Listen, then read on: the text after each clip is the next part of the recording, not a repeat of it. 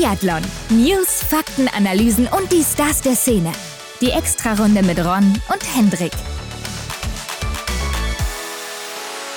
Herzlich willkommen zu einer neuen Folge. Hendrik, wir sind zurück mit der Extrarunde am Montag, wie gewohnt. Und ein neuer Gast ist bei uns. Jo, ich grüße dich. Und mit uns heute ist Lukas Fratscher. Ja, ganz schwierig auszusprechen. Ne? Seit Jahren aber unser bester Mann im IBU Cup. Das kann man auf jeden Fall festhalten. Mhm. Und der hat das Ding ja auch schon vor einigen Jahren mal gewonnen. Noch gar nicht so lange her. Er war ja 2021 das letzte Mal bei uns zu Gast. Also heute geht's dann um die letzten zwei Winter. Hat er ziemlich viel erlebt. Wie das häufig so ist als Biathlet, viele Ups und Downs. Und wir Mhm. wollten das auch mal aus seiner Sicht hören, denn es gab ja unter anderem die Olympiasaison, aber für ihn auch sehr besonders natürlich der letzte Winter mit der Heim-WM in Oberhof. Sein Zuhause, also sein wirkliches Zuhause. Ja, richtig. Da will man doch dabei sein und das war natürlich auch sein Ziel. Denn wenn du im IBU Cup ja immer oben mit dabei bist, dann hast du natürlich auch das Ziel, in den Weltcup zu kommen, gar keine Frage. Aber warum ist denn der Sprung in den Weltcup bislang noch nicht so wirklich gelungen, obwohl er im IBU Cup halt immer vorne mit dabei ist und auch viele große Namen da schon geschlagen hat, die sich ja dann auch im Weltcup schon durchgesetzt haben. Ne? Ich denke da direkt mal an Endres Strömsheim zum Beispiel, Alexander Fjeld Andersen oder auch die aus dem deutschen Team, wie Johannes Kühn. Ganz genau. Also der ist da wirklich, ja, wie du am Anfang schon gesagt hast, unser bester Mann. Der duelliert sich da mit den Größten aus dem EBU Cup. Ja, da müsste es doch langsamer Zeit sein, dass er auch so sich im Weltcup präsentieren kann. Ich meine, er kriegt die ein oder andere Chance hin und wieder, ne? aber er muss sich da mal festbeißen. Und das hat bislang noch nicht so geklappt, wie er sich das wahrscheinlich auch selber vorstellt. Ja, und ein wichtiger Punkt dafür ist natürlich die Quali, die jetzt in den letzten Jahren immer in Finnland stattfand. Mhm. Und da ist es ja für ihn auch gerade so, dass er da gegen seine Freunde antreten muss, die er schon immer kennt. Ja, Philipp Horn, David Zobel, Philipp Navrat, Justus Strelo, die kennen sich alle schon jahrelang. Aber was macht denn das eigentlich mit der Freundschaft, wenn man da gegen seine besten Freunde aus der Kindheit direkt antreten muss und die dann wirklich auch der Gegner sind? Merkt man das dann auch noch nach dem Rennen oder kann man das komplett wirklich abschalten? Ja, wenn man nachtragend ist, vielleicht, ne? Aber Lukas, der klärt uns da auf, wie das da bei ihm ist. Und Ron, du weißt es, es gab das Blink-Festival und die Deutschen, die waren ja mit dabei, die Damen und die Herren. Und Lukas, der ist hier der beste Deutsche gewesen. Ja, klar, jetzt vielleicht nicht im Lieseboten ob, ne? Aber er war auch Ja. vorne mit dabei und über das ganze Mhm. Wochenende gesehen, da war er auf jeden Fall der beste Deutsche. Ist ja im Massenstart dann Dritter geworden, Genau. insgesamt sogar. Sehr, sehr stark. Und er bringt uns mal so ein paar Eindrücke vom Blink-Festival mit, wie es für ihn war, auch für das ganze Team war und was er da so erlebt hat. Und Hendrik, er verrät uns ja auch, wo sie alle wirklich leiden mussten. Ja, ich glaube, man kann es schon erahnen, aber ähm, lasst euch mal überraschen, wie Lukas uns da die ein oder andere Situation näher bringt. Ja, das ist verständlich, dass man da leidet, glaube ich. ja, sicherlich. Aber erstmal gehen wir ab in die News der Woche. Frisch gewachst. Jo, hier starten wir leider nicht so ganz erfreulich. Ne? Wir springen nach Polen. Die Polin Kamila Zuk, die hatte wohl einen schweren Unfall auf Skirollern in Lavazze. Ja, also eigentlich springen wir damit nach Italien, denn Lavazze oder Lavazze Ja. ist dann in Italien. Wie du schon sagst, Trainingslager da gehabt, die Polin, und dann auf Skirollern irgendwie, ja, ich weiß es nicht, ausgerutscht, keine Ahnung. Irgendwas ist auf jeden Fall passiert, ein Unfall. Und das sieht gar nicht gut aus. Also man spricht eventuell hier schon davon, dass die Karriere auf der Kippe steht. Und sie wird aktuell in einer Spezialklinik behandelt. Also der Fuß, der ist irgendwie durch. Ne? Man konnte es auf Instagram auch sehen. Sie hatte da ein paar Bilder jetzt gepostet, sich das erste Mal zu Wort gemeldet. Und da sieht man eben die Röntgenaufnahme. Also Hendrik, ich bin jetzt kein Arzt, ja, aber mein Mhm. ungeschultes Auge, das sagt mir doch, der Knochen, der ist da durch, ganz unten am Fuß. Ja, ich wollte ja mal fragen, was du da für ein Typ bist oder wie du das empfindest, wenn du solche Bilder siehst, aber da wird's mir ja immer so schummerig, ne? Also da läuft's mir fast schon kalt den Rücken runter, wenn ich sowas sehe. Gott sei Dank bin ich davon bislang verschont geblieben. Ja, das sieht echt brutal aus. Und klar, sie hat da jetzt so Schrauben drin. Jetzt muss erstmal der Knochen verheilen und die Schrauben, die müssen ja dann irgendwann auch wieder raus. Ne? Also ich glaube, der Prozess, der zieht sich jetzt auch. Ja, also da ist auch so eine dicke Platte drin, ne? wie du schon sagst, dann echt so Mhm. lange Schrauben im Knochen, glaube ich sogar. Boah. Also Ja. richtig krass sieht das aus. Mit Röntgenaufnahmen anzugucken, da habe ich jetzt nicht so das Problem, aber den Knochenbruch selber, ne? Irgendwie auch Ja. gerade so offene Brüche oder sowas, wie man es vom Fußball vielleicht schon mal kennt. Mhm. Also da bin ich auch ganz empfindlich, was das angeht. Ansonsten habe ich da aber generell gar keine Probleme mit mir da irgendwas anzugucken. Mhm. Aber ähm, ja, es sieht echt nicht gut aus für sie. Sie ist jetzt 25 Jahre alt und die Saison ist damit eventuell schon vorbei, bevor sie überhaupt begonnen hat. Denn das wird echt was Langwieriges werden. Ich denke, davon kann man auch schon ausgehen. Ähm, Aber du hast ja gesagt, sie meldet sich auch auf Instagram zu Wort und Ja, sie ist eigentlich zuversichtlich. Sie will stärker zurückkommen, spricht aber natürlich dann auch im selben Moment vom schwierigsten Moment aktuell für sie. Ja, kann man ja auch irgendwo verstehen. Also das ist schon ein harter Einschnitt und wenn die Ärzte dir vielleicht sogar sagen, dass das echt schwierig aussieht mit dem Ja. Sport in Zukunft. Ihrem Alter 25 Jahre alt, das ist natürlich auch sowas, wo du denkst, jetzt will ich eigentlich hier oben angreifen und dann geht's einfach nicht mehr. Denn sie ist ja auch so Polens große Biathlon-Hoffnung in den letzten Jahren Mhm. gewesen. Ähm, bei den Juniorinnen hat sie zweimal Gold geholt und zweimal Silber in den Einzelrennen. Bei der EM 21 hat sie sogar Gold im Verfolger geholt, aber bislang muss man echt sagen, konnte sie das halt nicht in den Weltcup so übertragen. Also konnte auch gerade ihre läuferische Stärke, die sie so bei den Juniorinnen hatte, nicht in die Elite mit reinnehmen bei den Seniorinnen jetzt. Das wäre vielleicht das gewesen, wo sie jetzt die nächsten Jahre so ein bisschen angreifen will, ne? Ja, wird sich dann wahrscheinlich noch um ein, zwei Jahre länger verzögern. Ja, wir hoffen natürlich, dass es schnell genesen sein wird, da diese, diese Sache und dass sie Genau. schnell wieder zurückkommt. Denn ich glaube, es wäre schon richtig cool, wenn da Polen echt mal einen kleinen Star hätte, Mhm. der da oben mitspielt, weil ist ja auch ein recht bevölkerungsreiches Land in Europa, ne? Das muss man mal so sagen. Ja, stimmt. Aber ja, wenn ich so an Biathlon denke, kommt mir natürlich auch nicht direkt Polen in den Kopf, was als Biathlon-Nation dann in Frage kommt. Ja, sie hatten damals mal so 2,5 bis 2,10, 12 oder sowas Thomas Sikora dabei, ne? Der war auch mal im gelben Trikot unterwegs bei den Männern. Okay. Also der war ein ganz guter über Jahre hinweg, aber seitdem der weg ist, das stimmt schon, da kam nicht mehr viel außer Monika Ja. Heunig-Starreger, ne? Die hat ja auch Genau. hier und da immer mal Lichtblicke gehabt und war auch schon auf dem Podium und so weiter. Aber ja, wie du schon sagst, da kam sonst nicht viel aus Polen. Aber gut, widmen wir uns den anderen Meldungen der Woche. Es gibt das Martin Foucault Nordic Festival im September, Hendrik, und hier Jo. ist jetzt eine weitere Starterin bekannt. Und das ist doch wirklich mal wieder ein Traum, dass die hier mit dabei ist. Ja, Dorothea Viera, ne, die ist da wieder in Frankreich mit am Start. Und ja, ist ja so im Grunde nochmal ein Knaller, so zum Schluss. Ne, damit ist das Damenfeld komplett. Jetzt ist die Frage, ein Mann fehlt noch. Wer ist so ein ähnlicher Knaller wie Doro in dem Sinne? Ja, ich guck mal gerade. Wir haben ja schon aus dem Gesamtweltcup jetzt äh, Nummer 2 und 3 mit dabei, mit Wettle und Stürler. Mhm. Dann haben wir auch die Nummer 4 mit Benedikt Doll. Also hier würde jetzt vielleicht sich ein Schwede noch ganz gut machen. Ich denke aber, die werden sich rausnehmen, weil bei den Damen ist ja auch niemand dabei. Also Martin Ponzilo Oma, den können wir wahrscheinlich vergessen. Was mir bislang so fehlt bei den Sommer-Events, Hendrik, wenn ich gerade drüber nachdenke, ist natürlich Sebastian Samuelsson, der Ja. sich eigentlich noch nirgendwo gezeigt hat in den letzten Jahren. Stimmt, das wäre mal interessant zu sehen. Außer halt in Schweden, wo der aber auch immer richtig gut unterwegs ist, ne? Ja, Aber klar, Tajebö wäre vielleicht jemand, den man hier noch einfliegen lassen könnte. habe ich auch dran gedacht, dass er sich da noch anschließt. Allerdings hättest du dann viele Norweger, ne? Also du hast eine Norwegerin mit Ingrid und dann hast du zwei Männer schon hier drin. Deshalb glaube ich nicht, dass er es wird. Ja, schwierig. Also ich warte immer noch so auf, ja, eigentlich muss da so ein Knaller noch kommen und ja, dann ist jetzt gerade die Auswahl sehr, sehr knapp. Aber so ein Schwede wäre natürlich noch eine Bereicherung. Ja, ich glaube auch, das wäre vielleicht so die Option, die man hier am ersten ziehen wollte. Aber ja, irgendwie, ich weiß es nicht. Ich glaube, die, die wollen sich da nicht so zeigen. Mhm. habe ich das Gefühl. Aber wo wir gerade bei Schweden sind, ist das eine ganz gute Überleitung, denn in dieser Woche, Hendrik, werden am Wochenende schon wieder Biathlon-Meisterschaften sein. Die ersten Sommermeisterschaften in diesem Jahr, äh, nämlich in Schweden und in Belgien. Und in Schweden, da kennt man es ja schon gewohntermaßen. Also da gibt es immer diesen Rollerskilauf am ersten Tag, dann gibt es einen verkürzten Einzel und dann noch einen Sprint zum Abschluss. Freitag, Samstag, Sonntag. Und wahrscheinlich sind hier ja auch alle großen Namen mit dabei. Und gerade bei den Damen ist das ja immer ein Fest. Ja, ist so, ne? Also da erwartet den Zuschauer auch im Sommer schon, schon echt äh, tolle Rennen, ne? Kann man nicht anders sagen. Ja, und man konnte das eigentlich auch immer mit einem Stream verfolgen. Ja. Aber so wie ich das hier jetzt rauslese, muss man da irgendwie das lokale, die, die lokale Zeitung da abonniert haben oder so, Online-Zeitung, Okay. damit man das gucken kann. Also wahrscheinlich ist es damit dann auch kostenpflichtig, so wie ich das verstehe, weil sonst, also letztes Jahr war, war es, glaube ich, das erste Mal, wo man dafür bezahlen musste. Mhm. Und in diesem Jahr scheint es dann so zu sein, als wäre das wieder so. Ja, ich erinnere mich auch, dass das in Schweden immer recht schwierig war, dann das zu sehen. Zumindest live. Vielleicht bekommt man es im Nachgang noch immer irgendwie anders aufbereitet. Es wurde ja auch schon mal vom äh, schwedischen Fernsehen hier, SVT, Ja, genau. Übertragen, aber anscheinend ist das jetzt nicht mehr der Fall. Auf jeden Fall werdet ihr bei uns, wenn es denn einen freien Stream gibt, den Link finden, ansonsten nicht, aber wir werden ansonsten auch die Ergebnisse natürlich posten, Genau. äh, denn ich denke hier in Schweden, das ist schon echt interessant. Ja, und in Belgien ist dann auch ein bisschen was gebacken, ne? Auf der neuen Anlage, wo wir letztes Jahr noch zu Gast waren mit Michael Röch dann auch zusammen da. Stimmt, genau. Wahrscheinlich nicht ganz so äh, professionell oder in dem Ausmaß, wie es in Schweden dann zelebriert wird, aber da tut sich auch einiges in Belgien. Ja, die Anlage, die ist ja echt top, muss man sagen. Ja. Auch so ähm, der Schießstand oder sowas, das sieht schon echt richtig gut aus alles. Freitag ist da wohl Training, dann samstags Supersprints oder auch Sprints. Ich glaube, für die, für die Senioren ist es ein Supersprint am Abend dann erst. Mhm. Und am Sonntag sind dann die Verfolgungsrennen und morgens kann man sogar selber mitmachen, habe ich gesehen. Also da gibt es hier so Cross-Biathlon, ne? das heißt ja. ohne Skiroller, also laufen halt, joggen, sprinten, mhm. wie auch immer man will.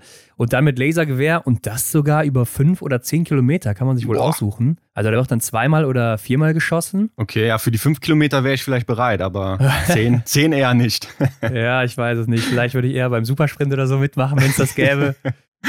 Aber ja, sicher eine coole Sache, wer vielleicht auch sportlich ein bisschen aktiv ist oder das einfach mal ausprobieren will, wie das dann so ist. Ja, und hier kannst du natürlich auch dann die belgischen Stars treffen. Ne? Also Florent Claude, wer wird sicher da sein? Thierry Langer, Lotte Lee. Eventuell auch andere Nationen. Es hieß ja mal, das B-Team aus Frankreich wird da sein. Ja, war ja letztes Jahr auch so, ne? dass Fabian Claude zum Beispiel auch da war.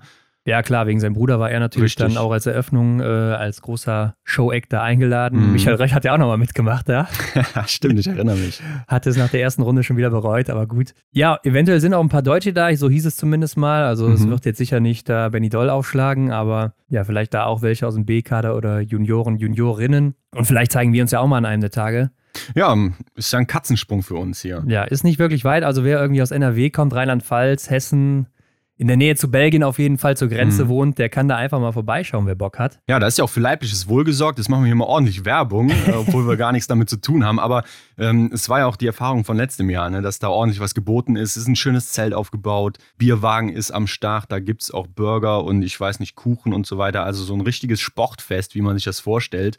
Also da kann man sich schon einen Tag verbringen, ja. Ja, und die Stars, die laufen da auch wirklich rum. Ne? Also kannst du einfach nach Bildern fragen oder Autogramm, wen das vielleicht interessiert oder so. Mhm.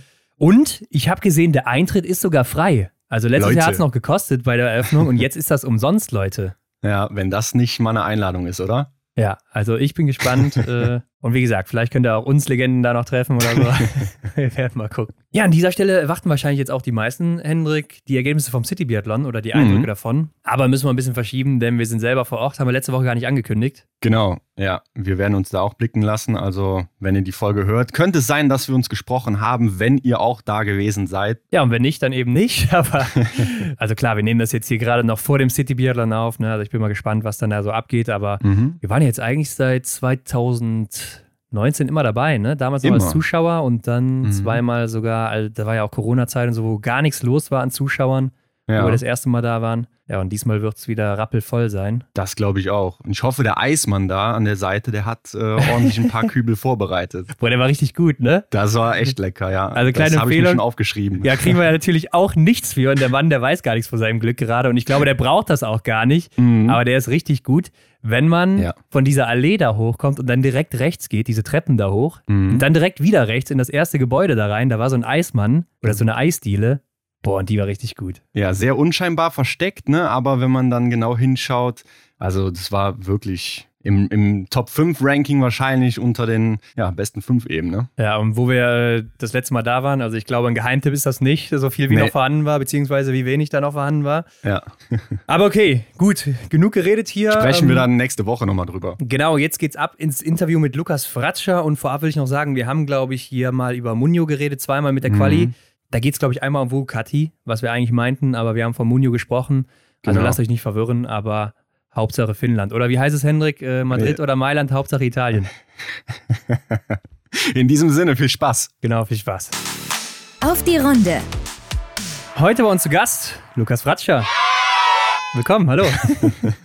Schön, dass ich hier sein kann. Ja, Jubel ein bisschen kürzer ausgefallen als sonst. Lukas, aber du bist gerade frisch zurück vom Blink-Festival aus Norwegen. Hast du dich schon von den ganzen Reisestrapazen erholt, die ihr da hattet? Ich würde schon sagen, schon ziemlich gut erholt. Aber mich hat es gestern, gestern ganz schön niedergestreckt. Ich habe gestern bis, bis Mittag geschlafen. Das war auch bitter notwendig, weil äh, das Wochenende war echt knackig und ja, dann die Rückreise nochmal anstrengend und dann ist, ja, der Schlaf von Sonntag auf Montag etwas länger ausgefallen. Hat es aber irgendwas nachzuholen. Wie seid ihr dann überhaupt gefahren? Also wie sah so die Reise aus? Seid ihr geflogen oder mit dem Auto? Wie muss man sich das vorstellen? Wir sind geflogen, also der Großteil vom Team ist geflogen. Die Verbindung war von Stavanger, das ist so 20 Minuten von Sandnes, direkt nach Frankfurt. Direktflug. Ja, den Rest dann mit dem Auto ab Frankfurt. Also eigentlich eine ziemlich gute Verbindung. Ein Bus von uns, vom Team ist hochgefahren. Den hat man dann vor Ort genutzt gehabt, beziehungsweise da war dann auch noch ein bisschen Material drin, ein paar Taschen. Aber sagen wir mal, bis auf die zwei, zwei Leute, die den, den Bus gefahren sind, sind alle geflogen. Ja, also das Kapital, das wird geflogen und, und der Pöbel, der muss dann mit dem Auto fahren, oder wie ist das da beim DSV?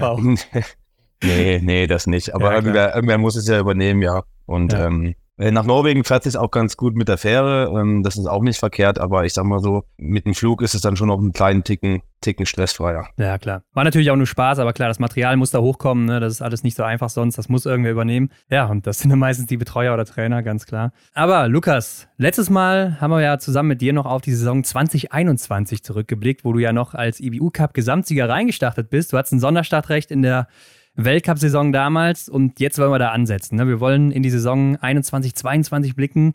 Hier warst du nämlich zur Quali im Munio erstmal gar nicht mit dabei. Das heißt, dir blieb nur der IBU Cup. Weißt du denn noch, wie das für dich war, als sich die Weltcup-Tür damals für dich geschlossen hatte, schon vor Beginn? Ja, das weiß ich noch. Das war ein harter Moment. Damals war die Qualifikation sah so aus, dass es eigentlich Trainerentscheide gab nach Trainingslager und deutscher Meisterschaft. Das war so die, der, ähm, ja, der Ansatz. Ja, zwei durften mit. Ich war da auch, ich weiß auch, dass ich damit im Gespräch war. Ich war nicht schlecht drauf, aber die anderen zwei waren äh, einen Ticken besser drauf. Das war damals der äh, Johannes Donhauser und der Philipp Lipowitz. Das hat mich auch schon mächtig geärgert. Natürlich war das Ziel, dann Weltcup zu kommen, aber jeder gibt da sein Bestes und da hat halt mal nicht gereicht gehabt. Das war eben so. War, war hart, aber äh, ist auch nicht, nicht das Ende der Welt. Ging ja weiter, ne, auf jeden Fall. Genau. Aber wo du schon dein Ziel ansprichst, ich erinnere mich, das war ja nicht nur im Weltcup dabei zu sein, denn es war ja auch die Olympiasaison. Ne? Du wolltest ja auch klar natürlich dich für Olympia qualifizieren. Wie realistisch ähm, hast du deinen Traum so von Peking dann da noch eingeschätzt? Ähm, das wurde natürlich auf jeden Fall schwerer, weil es ging ja nicht nur darum, hätte er auch im Kopf ein bisschen gehabt, ich möchte nicht nur dabei sein, weil du kannst ja vielleicht als sechster Ersatz oder sechster Athlet, aber als Ersatzmann mitfahren, dann aber nicht am Start sein. Das war jetzt auch nicht so mein großes Ziel, muss ich sagen, einfach dabei zu sein und dann nicht laufen zu können.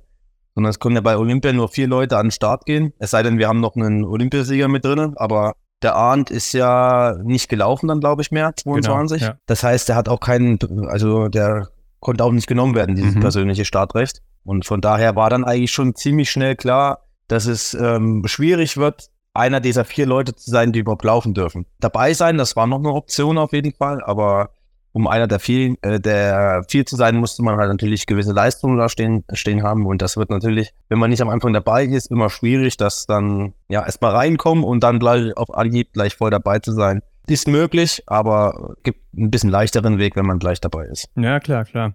Aber ich glaube, du hast ja deinen Frust dann auch erstmal im IBU Cup rausgelassen. Ne? Im ersten Rennen hast du direkt gewonnen, im zweiten wirst du dann auch direkt Zweiter. War das auch so dein Plan, ein bisschen den Trainer zu zeigen, dass es vielleicht auch ein Fehler war, dich nicht mitzunehmen? dann, dann müsste ich das wahrscheinlich immer als Plan nehmen, wenn das so gut aufgeht. ja, dann mach das doch. Ja, also ich wusste, dass ich gut drauf bin. Ja. Der Sommer war an sich nicht schlecht, muss ich sagen. Die anderen zwei waren zwar einen Ticken besser, aber ich habe trotzdem gesehen, auch bei der Deutschen, als ich dann Vergleiche zum Vorjahr gesehen habe, die Saison 20 und äh, 2020, 2021 war nicht ganz so gut bei mir. Ich habe schon gemerkt, im Sommer komme ich wieder besser in Fahrt und das war schon so ein, so ein bisschen so eine, so eine Richtung, wo es hingehen könnte. Ich weiß noch vor dem ersten Rennen, als ich da gewonnen habe, das war auch eine bisschen spezielle Situation. Ich war extrem aufgeregt. Also jetzt nicht, nicht Angst und nervös, sondern ich war, weiß ich nicht, ich, ich war irgendwie so ein bisschen, auch nicht durch den Wind, ich war schon konzentriert, aber einfach, einfach aufgeregt. Das beschreibt es am besten, hippelig. Ja, ja. Und ähm, dann war das Rennen. Es, es, es war auch schon äh, spannend, weil ich weiß und damals, da ging es um eine Wette noch. Mhm. Das hat auch dieses Rennen meines Erachtens ein bisschen beeinflusst. Also ich kann das mal kurz sagen. Äh, ja, klar. Ein Kumpel von mir hatte gemeint, oder der hatte sich ein neues Handy gekauft. Ja. ja? Und damals war für mich die, auch die Situation, mein, mein Handy, was ich damals hatte, war schon ziemlich alt und ähm, war vielleicht demnächst mal an, an der Reihe, mir mal ein neues zu kaufen. Mein Kumpel sich ein neues, neues Handy gekauft und dann meint er nur so aus Flachs, ja, du und äh, Lukas, wenn du heute gewinnst, dann gibst du auch ein bisschen Preisgeld und dann wäre es ja mal an der Zeit, dir ein neues Handy zu kaufen. Also wenn du dir, wenn du heute gewinnst, gibt's ein neues Handy. Ja, ja? ja. Und dreimal dürfte raten, was ich auf der letzten Runde im Kopf hatte. das, also bis dahin hatte, hatte es noch nicht beeinflusst, das Rennen. Aber in der letzten Runde, äh, weiß ich noch, da habe ich Zwischenzeiten gehört, drei Sekunden auf eins. Und dann haben wir gedacht, ach komm, jetzt gib Gas. Jetzt, jetzt hol dir diesen Scheiß erst, äh, den, den ersten Platz, das war das mir jetzt ausgerutscht.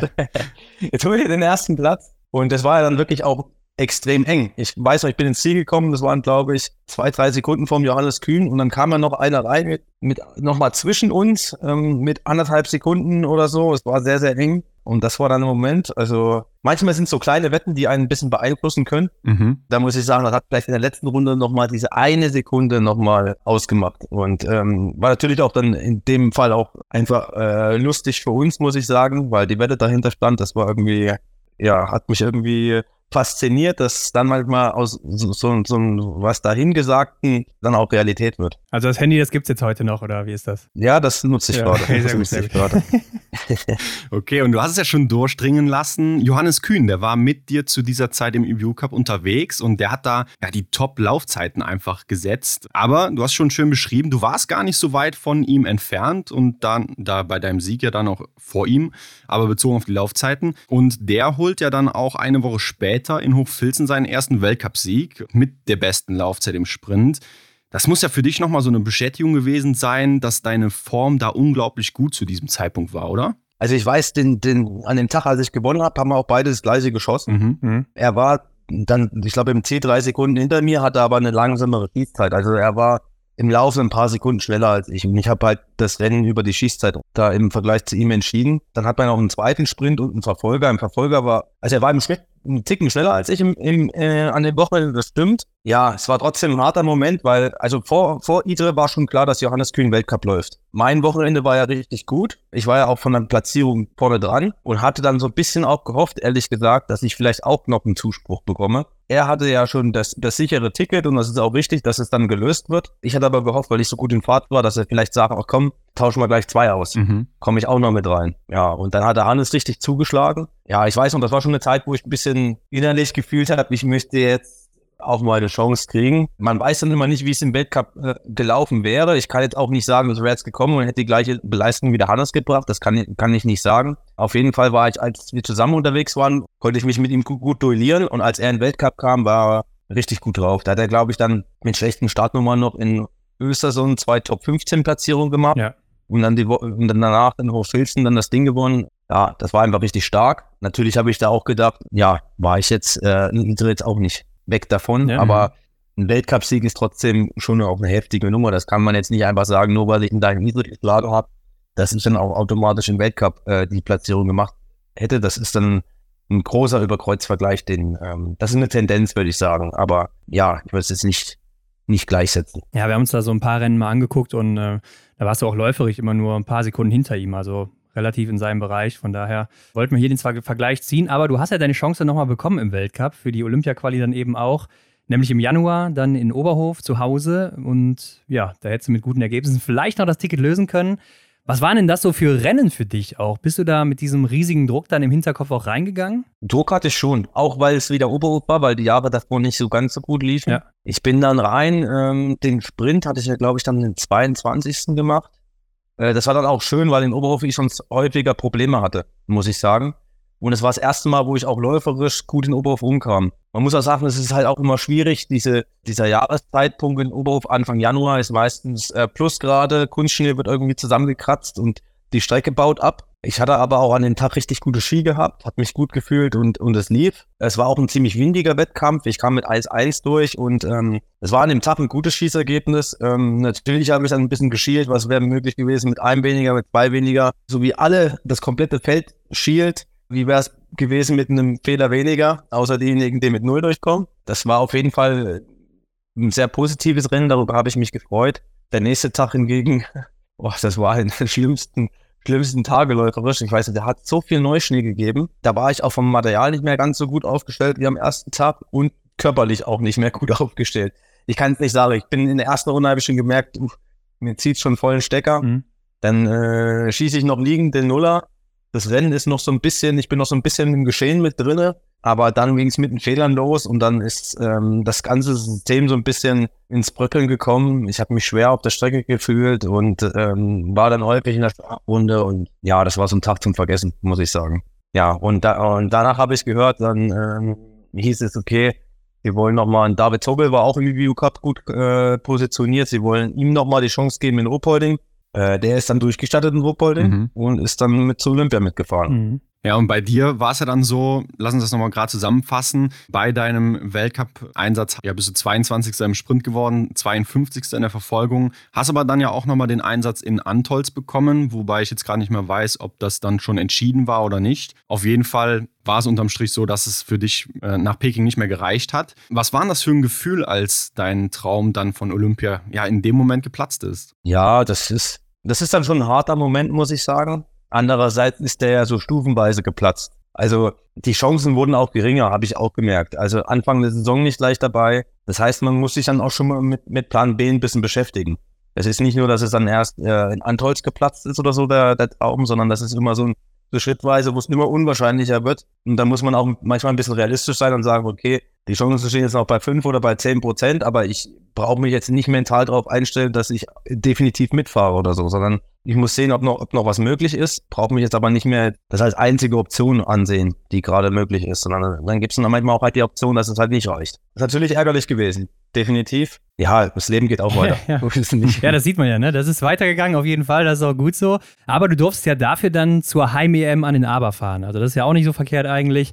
Da holst du dann auch zweimal Bronze in den Einzelrennen und noch einmal Silber mit der Mixstaffel. Ist denn das dann auch so ein Trost für dich oder zählt sowas überhaupt nicht, weil es ja eigentlich nur so um den Weltcup, um die WM, Olympia geht. Äh, wie ordnest du diese Erfolge für dich ein? Doch, das zählt. Ja? Also für mich zählt das schon, muss mhm. ich sagen, ja. Es ist jetzt kein, kein Olympia oder sowas, aber es ist trotzdem eine Europameisterschaft. Wir hatten dort auch Athleten am Start, wie beispielsweise Babi Koch, mhm. war bei der Europameisterschaft, wird mit 4x0 Zweiter, weiß ich noch, und dann nach Antolz kommt er und wird 4x0 gewinnt ja, das ja. Rennen. Mhm. Also da war auch schon äh, Niveau da, muss ich sagen die Norweger sind eh immer stark, das B-Team auch. Und bei so einer Europameisterschaft, klar, ist das nicht der, ist das nicht die, die erste Liga, die von den Deutschen am Start ist.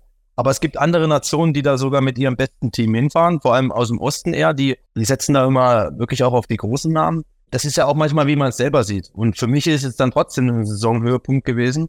Und ich wollte da Leistung bringen, vor allem auch, weil es die Heim-EM ist. Da wird auch drauf geschaut.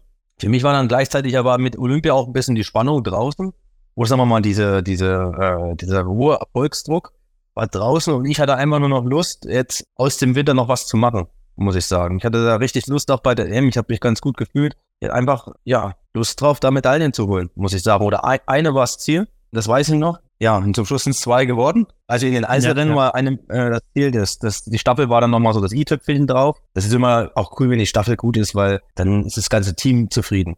Weil wenn, muss man halt mal so sehen, wenn ich jetzt eine Medaille hole bei der EM in, in einem Sprintrennen und ähm, die anderen des Teams sind aber alle schlecht, dann ist das so ein bisschen so ein gemischtes, eine gemischte Stimmung im Team. Schöner ist es dann, wenn das Team richtig gut ist, dann können alle feiern. Dann freuen sich alle drüber, haben nochmal einen geilen Abschluss gehabt und dann macht einfach dieser Erfolg Doppelspaß. Ja, ich finde auch, man sollte die Europameisterschaft dann nicht kleiner reden, ne? weil es ist ja auch irgendwo dann eben, wie du sagst, aus anderer Leute Sicht halt dann schon ein Großevent. Zum Abschluss, zum Saisonende durftest du ja dann nochmal, nachdem du in Rittnau und Covid positiv ausgesetzt hast, nochmal nach Oslo. Ne? Also da bist du nochmal in die Stadt gegangen. Welches Fazit hast du denn dann nach dem Winter für dich gezogen? Das äh, mit Rittnau, das hat mich auch nochmal gestört gehabt, mhm. muss ich sagen, beim letzten Nibiu Cup, ja. weil ich war ziemlich gut positioniert. Ich war da, glaube ich, auf Platz zwei oder drei noch in der Gesamtwertung und bin dann noch auf Platz vier zurückgerutscht. Ich wär, hätte ganz gerne unter den Top 3 abgeschlossen, muss ich sagen, den Winter. Dann kam da Corona dazu. Ähm, ja, es war ein bisschen speziell für mich, Corona. Das war so auf so zweigeteilt. Ich weiß nicht, ich habe nur zwei Tage Schnupfen gehabt. Ich hatte kaum Symptome. Und dann war so ein bisschen auch die Frage mit Oslo. Das habe ich dann mit den Ärzten abgecheckt und so weiter und habe mich gut gefühlt. Und dann kam auch die Entscheidung, ich laufe Oslo. Aber das, das stand halt lange Zeit offen, ob ich überhaupt Oslo laufen kann. War dann aber auch froh, weil vor allem halt ich bin da vor Oberhof gelaufen, aber ich wollte eigentlich viel mehr im Weltcup laufen zu der Zeit. Deswegen wollte ich auch unbedingt noch in Oslo so ein bisschen so einen Abschluss finden. Die Saison an sich, ich habe nicht mein Ziel mit Olympia erreicht, aber an sich war ich, ich war phasenweise richtig gut drauf. Und mir geht's auch vor allem auch darum, dass ich äh, bei den Wettkämpfen Spaß habe. Also Spaß bedeutet für mich, ich kann um die vorderen Platzierungen mitkämpfen. Ich bin voll im Geschehen mit dabei und so weiter. Und das habe ich diesen Winter auch gehabt, weil wir bei der Europameisterschaft am Anfang in Idre, das waren für mich auch coole Wochenenden. Hat jetzt nicht für die ganz großen Ziele gereicht, aber der Winter war trotzdem ein guter Winter. Und ich glaube, es hat auch der DSV so gesehen und deshalb warst du ja einer von acht Athleten, die dann Teil des A-Kaders waren am Ende und hattest also wieder die Chance für die Weltcup-Quali. Also in Munio warst du auf jeden Fall dabei und damit hättest du dich für den Weltcup qualifizieren können. Wie bist denn du dann in den Sommer 2022 gestartet? Also ich sag mal, mit dem A-Kader, das ist auch immer so ein bisschen so eine, ja, eine Formulierung, ist ein bisschen schwierig. Wir, wir bezeichnen das ein bisschen Mhm. anders. Bei uns ist es die Lehrgangsgruppe 1a, in der ich Ja. war, weil A-Kader ist ähm, an andere Sachen geknüpft. Das sind meistens nur vier, fünf Athleten im A-Kader. Oder jetzt mittlerweile heißt er ja OK, Ja, ja, genau. also Olympiakader. Und dann gibt's ja darunter den B-Kader oder den Perspektivkader, der ähm, aber auch teilweise in der LG1A drin ist. Also ich war jetzt eigentlich immer, wenn ich, wenn ich äh, LG1A war im Sommer, das heißt im ersten Team war ich immer trotzdem der, der zweite Kader sozusagen. Der Sommer danach war eigentlich so wie jeder andere auch, muss ich sagen. Die Ziele haben sich nicht groß geändert. Ich war auf jeden Fall froh, dass ich 2021, 22 besser war als im Vorjahr, weil da hatte ich so ein bisschen so einen Knick gehabt, der hat mich gestört. Ich weiß noch, da hatte ich, glaube ich, davor das Jahr hatte ich die Gesamtwertung im Review Cup gewonnen, davor das Jahr einen zweiten in, der- in der Gesamtwertung. Und in dem Jahr war ich, oh, ich weiß es gar nicht, zwischen 10 und 15 in dem Ja, Bereich, genau, glaube ich, in der genau, ja. Gesamtwertung. Vielleicht 14. oder so. Und das war, ja, so ein Knick drinne, muss ich sagen. Ähm, da lief es nicht so richtig. Also ähm, ich wollte wieder, wieder da, wieder diese Stabilität haben, vorne mit dabei zu sein und natürlich wieder ins Weltcup-Team rein. Daran hat er sich eigentlich nichts geändert gehabt. Hast du denn äh, für den Sommer irgendwelche Änderungen vorgenommen oder so, was du dir vorgenommen hast letztes Jahr? Da hatte ich noch mal viel an meinem Gewehr gemacht, muss ich sagen. Ich habe mir einen neuen Schacht bauen lassen. Da habe ich ein bisschen äh, viel auch getüftelt gehabt, habe geschaut, wie habe ich am wenigsten Übertragung von der Belastung. Also wie wackelt mein, mein Gewehr am wenigsten, mit welchem Anschlag, wie muss ich die Handposition ändern, die Kopfposition und so. Das war eigentlich, der Sommer war ziemlich davon geprägt, muss ich sagen. Ich habe da ziemlich viel an meinem Gewehr getüftelt. Das war eigentlich die größte Veränderung, die, die da vorgekommen ist. Vom Training her war es eigentlich ähnlich wie zum, wie zum Vorjahr, muss ich sagen. Ja, also das Ge- Gewehr, würde ich sagen, war die größte Veränderung. Ja, und mit dem neuen Gewehr musstest du dich dann auch in Munio gegen Philipp Horn, David Zobel und Justus Strelo durchsetzen. Erzähl uns mal, was ging denn da oben ab und wie lief es vor allem auch bei dir? Ja, da war natürlich wieder viel, viel ähm, Stress auch angesagt, weil da ging es ja um die Quali. Ich weiß es noch, im ersten Sprint schieße ich 3-0. Das hat sich auch eingebrannt. Ich habe, äh, komme an den Schießstand liegend. Ich bin eigentlich ein ziemlich guter Liegenschütze. Komm ran, Wind drauf und ähm, ich habe nicht eingeschätzt, dass ich rasten muss. Und ich habe nicht gerastet. Und alle Schüsse waren auf einen Punkt Hm, neben der ja. Scheibe. Also es war eine, eine Fehlentscheidung, nicht zu rasten, die drei Fehlschüsse verursacht hat. Und das hat mich ziemlich gewurmt. Dann wusste ich stehend, ich, wenn ich jetzt überhaupt noch irgendeine Chance in dieser Quali haben will, muss ich die Null bringen. Hab sie gebracht, da war ich mit zufrieden. Aber ja, an dem Tag haben andere besser geschossen. Wie der Justus, glaube ich, mit 0-0 durchgekommen. Philipp Horn ist an dem Tag auch gut gelaufen. Der hatte zwar auch drei Fehler, aber der war ein Stück vor mir im Laufen. Ja, das war so ein bisschen so ein gebrauchter Tag, vor allem wenn man nur zwei Tage Quali-Rennen hat und einer ist schon schlecht, dann sind die Chancen schon ziemlich gering, dass es, dass es was wird. Am zweiten Tag lief es bei mir läuferisch richtig gut, muss ich sagen. Schießt dann bei viermal Schießen zwei Fehlern, das war auch gut. Da hat aber David Zobel dann, glaube viermal null, glaube ich, geschossen an dem Tag. richtig. Und hatte richtig, sich ja. dann qualifiziert. Justus vor allem mit seinem ersten Rennen mit den 2x0, ein sehr starkes Rennen. Der David das zweite Rennen hatte er gewonnen mit 4x0. Da war ich dann Zweiter. An dem Tag haben alle ganz gut performt. Und das, was ich am ersten Tag verloren habe, konnte ich am zweiten nicht mehr gut machen. Dann hatte sich äh, der Justus und der David qualifiziert. Philipp Horn und ich waren draußen. Das hat äh, nicht so Spaß gemacht. Ja, muss man aber einfach sagen, dass die zwei da einen guten Job gemacht haben. Und die haben es dann ja auch ziemlich schnell auch bestätigt, dass sie gut drauf waren. Hat uns natürlich auch wieder gezeigt, und Philipp und mir, wir waren da genauso schnell unterwegs. Hätte uns auch genauso gehen können, dass wir in den Weltcup kommen. In Contiolati war, glaube ich, das ganze Team auch richtig Ja. gut. Aber vor allem halt der David eingeschlagen wie eine äh, Granate oder Rakete mit seinem dritten Platz. Hat mich auch für ihn gefreut, weil David ist echt ein richtig guter Kumpel von mir. Ja, hat uns auch gezeigt, dass wir gut drauf waren. Äh, aber natürlich war jetzt das Ziel, dass man selber dabei Mhm. ist. Ist einfach so. Ja, du sprichst es gerade schon an mit dem David. Das sind ja eigentlich so ja deine Freunde, ne? Und äh, gegen die du da antrittst. Und da denke ich mir immer so, ja, wie ist denn da wohl die Stimmung unter euch? Ne? Also wenn, wenn ihr dann wirklich so gegeneinander lauft. Und wie kann ich es am besten sagen? Es kommt auch immer darauf an, was man für ein Typ ist, wie man damit umgeht. Ich glaube, es gibt Situationen, wo durch den Leistungssport Freundschaften weniger gut ausfallen, also weil dieser Konkurrenzgedanke Mhm. da ist und das sich dann auch ein bisschen auf die Freundschaft abfärbt. Ich muss aber sagen, mit, mit dem David beispielsweise, ich habe noch ein paar andere Freunde, mit denen das auch so ist, die auch im Sport mit dabei sind. Also zum Beispiel auch, eigentlich sind, bin ich mit allen ziemlich gut befreundet. Beim Philipp Horn zum Beispiel, mit dem bin ich ja schon unterwegs, seitdem er keine Ahnung, neun, neun Jahre Ja. alt sind, äh, schon immer unterwegs. Und man lernt dann auch so ein bisschen so, so einen, einen zweigeteilten Umgang. Also sobald der, der Startschuss fällt, ist es mein Mhm. Gegner, definitiv. Und manchmal ist es auch so, dass äh, die eigenen Teamkollegen nochmal einen zur Höchstleistung beflügeln, also weil man natürlich auch äh, sich im Team durchsetzen möchte. Aber wenn man im Ziel ist, ja, dann, dann ist es auch oftmals vorbei. Klar denkt man sich vielleicht, wenn der andere mal gut ist, ah, da wäre man jetzt auch gerne in dieser Position. Aber man gönnt dem anderen nichts Schlechtes, sondern man gönnt sich eigentlich nur selber auch in der gleichen Lage da, dabei mhm. zu sein. Mhm. Also, dass, äh, dass man hofft, dass man genau dann auch so eine gute Leistung bringt. Und ähm, ich glaube, man muss dann halt vor allem auch ein bisschen, ein bisschen umschalten, dass dann, wenn, wenn, wenn man im Ziel ist, dass dann wieder, so mal, es auch wichtig ist, dass man gute soziale Kontakte hat, dass man Freunde, das, das sind ja auch einfach die Freunde, man versteht sich gut, man hat die gleichen Interessen. Und da darf man das halt in einem Wettkampf nicht zu, zu sehr abfärben auf die, auf die, auf die Freizeit. Möchte ich auch nicht sagen, weil das ist auch Sport, der lebt ja auch von, von der Fairness, von der Rivalität. Das kann ja auch Spaß machen, wenn man es ein bisschen als eine Art von Spiel sieht, in dem man, in dem man sich so ein bisschen bettelt gegenseitig und das jetzt nicht als, als irgendwie ein Todfeind sieht, den anderen, mit dem man unterwegs ist. Ich glaube, das ist viel auch einfach, wie man die Sache betrachtet. Ja, ich denke auch, es könnte eine gute Motivation auch sein untereinander. Ne? Also Konkurrenz belebt das Geschäft, wie man so schön sagt. Aber wie frustrierend ja. war es denn für dich, dass du dann zum Weltcup-Start wieder nicht dabei warst? Ja, es war wieder hart.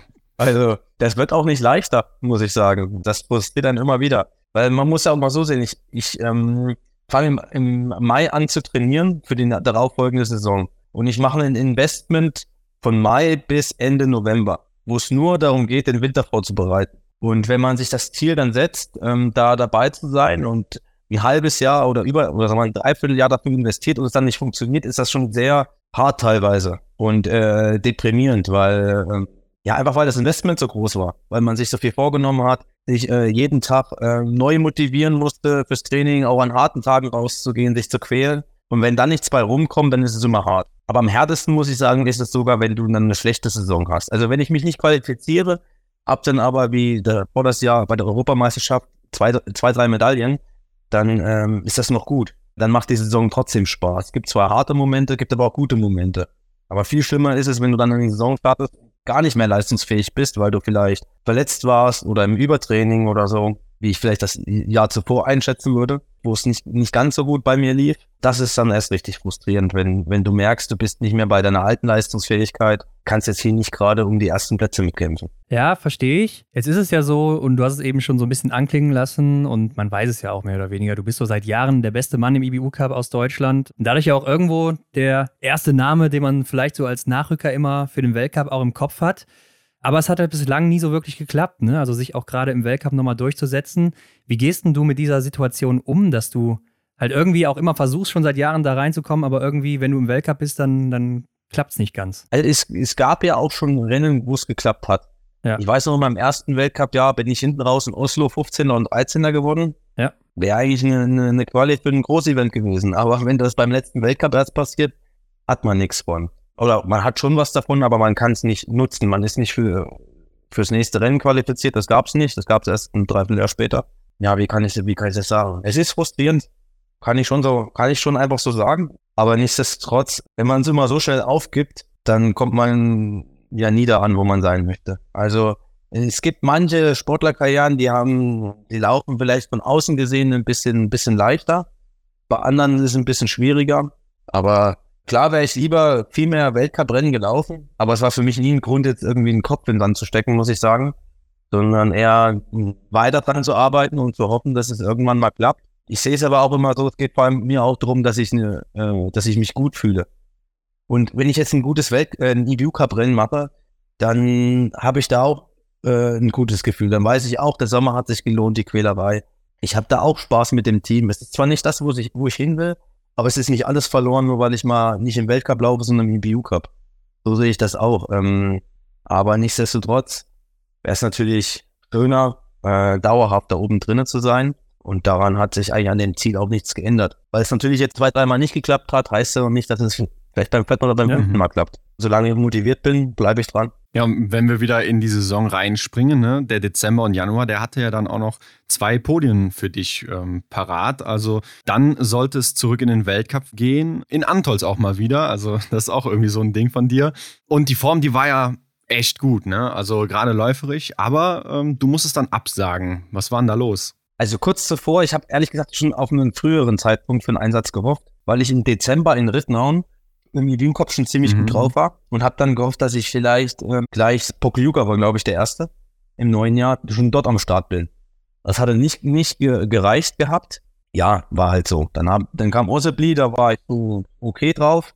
Da ist es bei mir manchmal, muss ich auch manchmal gucken. Ich habe äh, jetzt schon häufig über den Jahreswechsel dann nicht so einen guten Start wieder gehabt. Das war halt auch vielleicht Oberhof dann manchmal ein bisschen schwierig, jetzt auch Ossebli ein bisschen schwierig. Das hat mich auch schon mal zum Überlegen gebracht, ob ich da vielleicht ein bisschen was verändern muss. Weil die Woche drauf dann in, in Pokeljuka war ich richtig gut drauf und hatte mich dann qualifiziert gehabt. Das hat schon ziemlich genervt. Ich weiß noch, Sonntag bin ich noch ähm, aufs Podium gelaufen und äh, direkt am Montag hatte ich ein bisschen Halskratzen gehabt. Hab gehofft vielleicht, dass es äh, nicht groß ausfällt oder vielleicht sogar nach zwei, drei Tagen wieder weggeht. Bin dann nach Antolz angereist, war dann auch im Gespräch mit den Ärzten und so. Da war eigentlich noch bis zwei Tage vorher, äh, war es noch in Ordnung und ich habe noch gehofft, dabei zu sein. Aber dann am Anschlusstag, also den, den Tag vor dem ersten Rennen, habe ich mal ein paar schnelle Schritte gemacht. Ich habe mich richtig edel gefühlt. Also ging wirklich gar nicht. Und dann war halt, der Kopf will unbedingt, der Körper sagt nein. Da braucht man manchmal auch nicht irgendwie sich was vormachen. Und ich wusste eigentlich schon an dem, an dem Anschlusstag, okay, morgen, entweder ich bin nicht am Start oder ich bin nicht fit am Start. Es gab nur diese zwei Optionen. Und dann habe ich gesagt, ich sage jetzt ab, dass wenigstens noch ähm, der sechste Mann dann mit einem guten Besitz werden kann. Da ist dann auch Philipp Navrat nachgekommen. Aber hat mich schon tierisch gewurmt, weil es auch nicht so leicht ist. Also ich brauche einerseits eine gute, gute IBU-Cup-Platzierung und auch den Moment, dass sie mich äh, bringen wollen.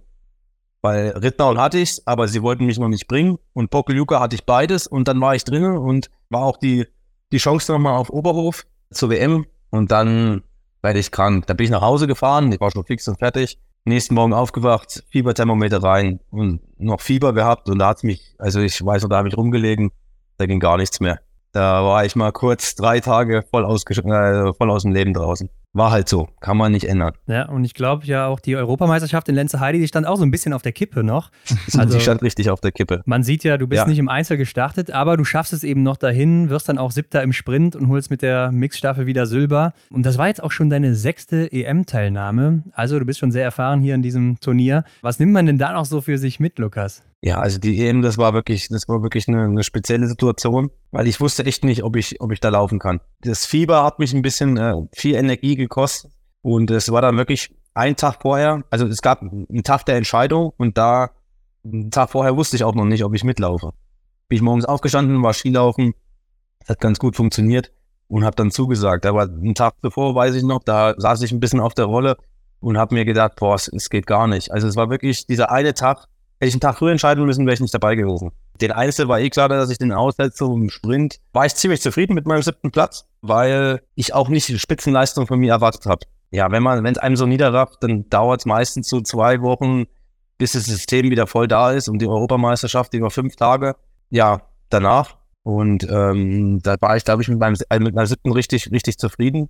Muss dann auch sagen, im zweiten Rennen im Verfolger, da habe ich dann auch ein bisschen zu spüren bekommen, dass ich krank war. Also da, ich weiß noch, da bin ich ins Ziel rein und bin gar nicht mehr erstmal auf mein, mein Leben klargekommen. Ich habe sehr lange Zeit gebraucht, bis ich wieder aufgestanden bin. Ich sage einmal nur fix und fertig. Da lag in der Ecke und musste erstmal musste erstmal wieder ein bisschen klarkommen. Lenzer Heide liegt ja auch auf 1500 Meter. Ja. Das ist jetzt nicht sehr hoch, aber es fordert trotzdem ein bisschen mehr, als wenn es äh, unter 1000 gewesen wäre. Deswegen war schon dann auch nicht ganz klar, ob ich überhaupt die, äh, die Staffel laufe. Habe ich mich nochmal mit meinem Trainer unterhalten und so weiter und mich dann doch dafür entschieden und da war ich auch froh drum, weil das war einfach nochmal so ein, so ein schöner Abschluss, der mental mir viel gegeben hat, muss ich sagen. Ja, wieder mit dem Team unterwegs und so weiter. Ähm, da war dann auch Philipp Navrat auch stark in Heide, da war ja nochmal die letzte Chance auf, auf den letzten WM-Platz, der dann Philipp Navrat, Philipp Horn und äh, zwischen mir, äh, sagen wir mal, wir mussten uns duellieren, wer dabei ist. Philipp Navrat hat richtig, vor allem läuferisch, richtig starkes Wochenende hingelegt. Da kam ich zu dem Zeitpunkt einfach körperlich nicht hin, wegen der Woche zuvor auch. Ja, dann war es eben so. Man muss auch einfach sagen, dass mit der Krankheit war es dann so ein bisschen, ein bisschen dahin die Chance für Oberhof. Und da war ich aber trotzdem froh, dass ich noch einigermaßen was aus diesem EM-Wochenende machen konnte. Ja, ich denke gerade, weil Oberhof ja dann eben auch zu Hause war, ne? Die WM das hat dann noch mal mehr geschmerzt, oder? Ja, das war richtig schlimm, weil ich habe eigentlich mal Bier dort angefangen, als die WM 2004 war in ja. Oberhof. Das wäre irgendwie eine runde Sache gewesen, mhm. muss ich sagen, dabei gewesen zu sein. Ja, auch schon 19 Jahre dazwischen, so lange mache ich den Spaß schon. Gegen Philipp Horn genauso, der Stimmt. auch als, als Thüringer wäre gerne mit dabei gewesen. Weiß ich noch, da waren wir beide von auch geknickt. In der Heimat, ich, das wäre eine super Veranstaltung geworden. wenn wir dabei gewesen wären, weil da wären Freunde und Familie, das wäre ein einziges Fest gewesen. Ja, aber so ist es manchmal im Leistungssport. Man kann manchmal, man kriegt manchmal nicht das, was man gerne hätte. Das stimmt, das stimmt. Ja. Aber ich würde sagen, in Kenmore, da warst du wieder so richtig zurück dann, richtig in der Spur und auch läuferig gut dabei. Und du landest ja dann am Ende im IBU Cup Gesamtranking auf dem zweiten Rang hinter Endres Drömsheim. Was bedeutet dir denn dieser zweite Platz noch? Sehr viel sogar, muss ich sagen. Weil äh, ich weiß noch, ich bin nach Kenmore gekommen und habe mir so gedacht, ah, mit der, mit der WM hat's nicht geklappt, aber der Plan B ist jetzt auch nicht schlecht. Ich war noch nie auf einem anderen Mhm. Kontinent vorher Mhm. und Ja. habe mir gedacht, okay, Kanada, Kenmore, ich habe nur Gutes von, von gehört, äh, ist auch eine Reise wert. Also das war jetzt mit, mit dem Nicht-Erreichen der WM war jetzt nicht äh, alles verloren, sondern es gab einen guten Plan B und der war Kenmore und das IBU Cup Finale. Und wir hatten da auch zi ziemlich guten Erfolg mit dem Team. Da war auch Philipp Horn hat da, glaube ich, nochmal eine Siegleistung gehabt. Timon Kaiser auch sein erstes Podium. Äh, da war Stimmung, Stimmung einfach da. Und äh, für mich war so ein bisschen, ich wollte unbedingt unter die Top 3 in der Gesamtwertung kommen. Ja, wir waren, also Strömsheim war eh schon weg, der war dann auch nicht mehr vor Ort. Der hatte Ja. ja, schon Mhm. seinen Sieg sicher und hatte einen Weltcup-Startplatz bekommen. Und dann ging es zwischen Overby, zwischen äh, Sörum, also alles Norweger. Dann war noch der Alexander Feld Andersen und ich, also vier Athleten, die sich um Platz zwei bis fünf gestritten haben. Und da, ich wollte unbedingt aufs Podium. Muss ich einfach sagen. Das ist, das, das geht ja auch nicht immer nur drum, was, was jetzt viel nach viel klingt mit WM und so weiter. Es geht auch manchmal drum, was man sich selber für Ziele steckt. Und für mich war, ich wollte in Kenmore einen Top 3 Gesamtwertungsplatz haben. Das war für mich einfach das große Ziel dort vor Ort. Deswegen hat mir vor allem auch dieses letzte Rennen, das war, glaube ich, der Massenstart oder Verfolger, weiß gar nicht, da bin ich Zweiter oder Dritter geworden. Dritter im Verfolger, Ähm, ja. Verfolger war, Verfolger war es, genau. Da bin ich im Sprint nicht ganz so gut gestartet, ähm, hat ein bisschen Rückstand gehabt, habe einen richtig guten Verfolger gehabt. Und das war für mich halt wichtig, weil ich habe mir selber Druck gemacht, wo ich hin will und habe Stand gehalten. Und das sind eigentlich immer schöne Momente, wo man selber sehr stolz auf sich sein kann, wenn man sich Ziele setzt und die erreicht. Und ähm, Kenmore war einfach, ähm, war einfach ein richtig schöner Abschluss, muss ich sagen. Zwischendurch mal ein bisschen knapp mit den Wettkämpfen, ob sie überhaupt stattfinden, weil da ging das Thermometer mal minus, Mhm. minus 30 Grad. Ja. Da wurden die ersten Rennen dann nach hinten verschoben und das Programm wurde dann richtig knackig. Also wir hatten sechs Rennen geplant und in den sechs Rennen hatten wir nur zwei, zwei Tage frei. Also in acht Tagen sechs Rennen. Das war eine satte Nummer, aber wir waren alle froh, dass wir sie machen konnten. Mhm. Ich finde auch Endre Strömsheim, der steht ja schon sinnbildlich so für das starke norwegische Team äh, im IBU Cup. Und wir haben auch damals schon mal drüber gesprochen, über diese Entwicklung im IBU Cup, wie das Niveau da ist und so. Aber mittlerweile scheint diese Lücke ja nochmal größer geworden zu sein. Vor allem so, was die Breite betrifft. Du hast jetzt auch schon ein paar andere Namen angesprochen. Also man kann ja fast schon fünf, sechs Norweger irgendwie nennen, die da vorne mit reinspielen. Wie hast du diese norwegische Dominanz erlebt? Ich würde sagen, die ist schon immer da. Also ich, ich kann mich an mehrere EBU Cups erinnern, wo ich in Massenstadt gelaufen bin, zum zweiten Schießen kam, ich mit fünf Ja. Norwegern. Äh, die sind immer gut. Die sind immer gut. Und auch wenn ein neuer reinkommt, kannst du ja sicher sein, der ist ein Kandidat fürs Podest. Ist einfach so. Aber nichtsdestotrotz sind sie schlagbar. Mit dem Endre Strömsheim Mhm. habe ich schon lange Duelle. Als ich die Gesamtwertung gewonnen hat, war er ein Punkt hinter Ja. mir. Ich weiß noch, das hat bei ihm ziemlich gesessen. Diesmal war dann die Situation umgekehrt. Zwar war die Lücke größer, aber wir waren auch auf 1 und 2. Was man auch sieht, er ist ja, glaube ich, im Weltcup dann auch Vierter geworden. Der Alexander Fjeld hat auch einen sechsten Platz noch Mhm. geholt gehabt, die erste sind. Der war jetzt, glaube ich, Vierter in der Gesamtwertung. Und da muss man einfach sagen, die Jungs sind gut drauf. Die haben es einfach drauf. Sind halt in der Nation äh, unterwegs, in der es mehr gute Athleten als Stadtplätze Ja. gibt. Oder wo, sagen wir mal, das Verhältnis am, am schwierigsten ist. Ja. bei uns, wir haben ja auch, die Deutschen haben ja auch Athleten, die einer Nation im Weltcup dauerhaft laufen würden. Kann man ja auch nicht anders sagen, ist einfach Ja. so. Aber die Norweger haben es einfach am schwersten. Muss man einfach zugeben. Und aber nichtsdestotrotz belebt das auch das Geschäft im IBU Cup, weil man weiß, wenn man im IBU, IBU Cup vorne sein will, muss man die Norweger schlagen. Das ist zwar zweite Liga Norwegen, aber die sind keine schlechten. Also wenn der Strömsheim den ganzen Winter durchgelaufen wäre, wäre der auch Top 20, Top 15 im Gesamtweltcup gelaufen. Ist Ja. einfach so. Da braucht man, äh, das kann man einfach nicht anders sagen. Und aber da gibt's halt noch mal ein, zwei bessere und deswegen da war da, durfte nicht so lange da laufen. Ja, aber wenn du jetzt sowas hörst mit äh, Strömsheim und Alexander Fjeld Andersen und die Ergebnisse dann von denen siehst, denkst du da nicht auch, das könnte ich sein im Weltcup? Also auch so um die, um, ums Podium vielleicht sogar laufen. Ähm, Ja, klar, aber ich bin's ja nicht. Ja. Also, wie, wie, wie, wie soll ich sagen? Also, ähm, es zeigt mir, dass, dass ich sie schon oft genug geschlagen habe und sie jetzt hier richtig gut performen. Aber das äh, habe ich ja nicht auf der Habenseite, wenn die, wenn die dort richtig gute Leistung bringen, sondern ich habe nur auf der Habenseite, was, was ich leiste. Und wenn ich selber mich nicht qualifiziert habe, habe ich halt eben nicht die Chance. Also mein Selbstvertrauen äh, ist, ist natürlich dadurch bestätigt, wenn die gut sind. Aber im Endeffekt zählt auch, was du dann selber draus machst.